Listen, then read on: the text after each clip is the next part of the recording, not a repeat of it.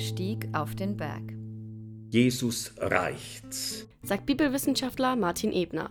Jesus zieht sich im Matthäusevangelium zurück und so hört sich das dann an. Und nachdem er die Volksmenge weggeschickt hatte, stieg er hinauf auf den Berg, ganz für sich, um zu beten. Nachdem es Abend geworden war, war er dort ganz alleine. Jesus schickt die Volksmenge und seine Mitarbeitenden weg, denn ihm wurde alles zu viel. Das kennen bestimmt auch viele Menschen in der heutigen Gesellschaft. Also wir alle diese gestressten Momente des Lebens kennen, gerade wenn man sich anstrengt, für was einsetzt, leidenschaftlich für eine Sache kämpft, dass auch der Punkt kommen kann, wo man sagt, jetzt reicht's. Und äh, hier macht es der Jesus vor, man darf auch einmal die Reißleine ziehen. Deswegen besteigen wir heute den Sodenberg. Dort liegt nämlich das Gisela-Kreuz, ganz allein zwischen Wald und Feldern. Der höchste Punkt des Sodenbergs bei Hammelburg ist 481 Meter hoch.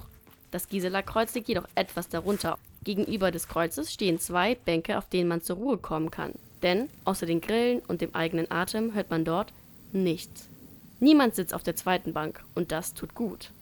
Warum das so ist, das erklärt Diplompsychologin Ingrid Ingemann so, dass wir ja einen Körper haben und auch eine Psyche und äh, viele Einflüsse, die von außen kommen, die können einfach überlastend wirken und die wirken überlastend, ob wir das im Moment wahrnehmen oder nicht. Und von daher ist äh, der Impuls schon, oh, es wird mir jetzt zu viel, dann ist es allerhöchste Zeit. Ingrid Ingemann arbeitet für die Beratungsstelle für Ehe, Familien und Lebensfragen. Das Alleinsein helfe nicht nur der eigenen körperlichen und mentalen Gesundheit. Es äh, zentriert mich ein Stück und ich kenne mich besser aus, kann dadurch einfach besser gegensteuern und ich kann einfühlsamer, besser, konkreter mit anderen in Kontakt treten. Doch das Alleinsein ist nicht immer leicht und wird schnell mit Einsamkeit verwechselt. Dass es oft so ist, dass eine Person es als belastend empfindet und sich einsam fühlt, wenn sie alleine ist, aber eigentlich nicht gerne alleine wäre. Wie Gisela von Tüngen. Sie ließ das heute genannte Gisela-Kreuz errichten zum Gedenken an ihren verstorbenen Liebhaber.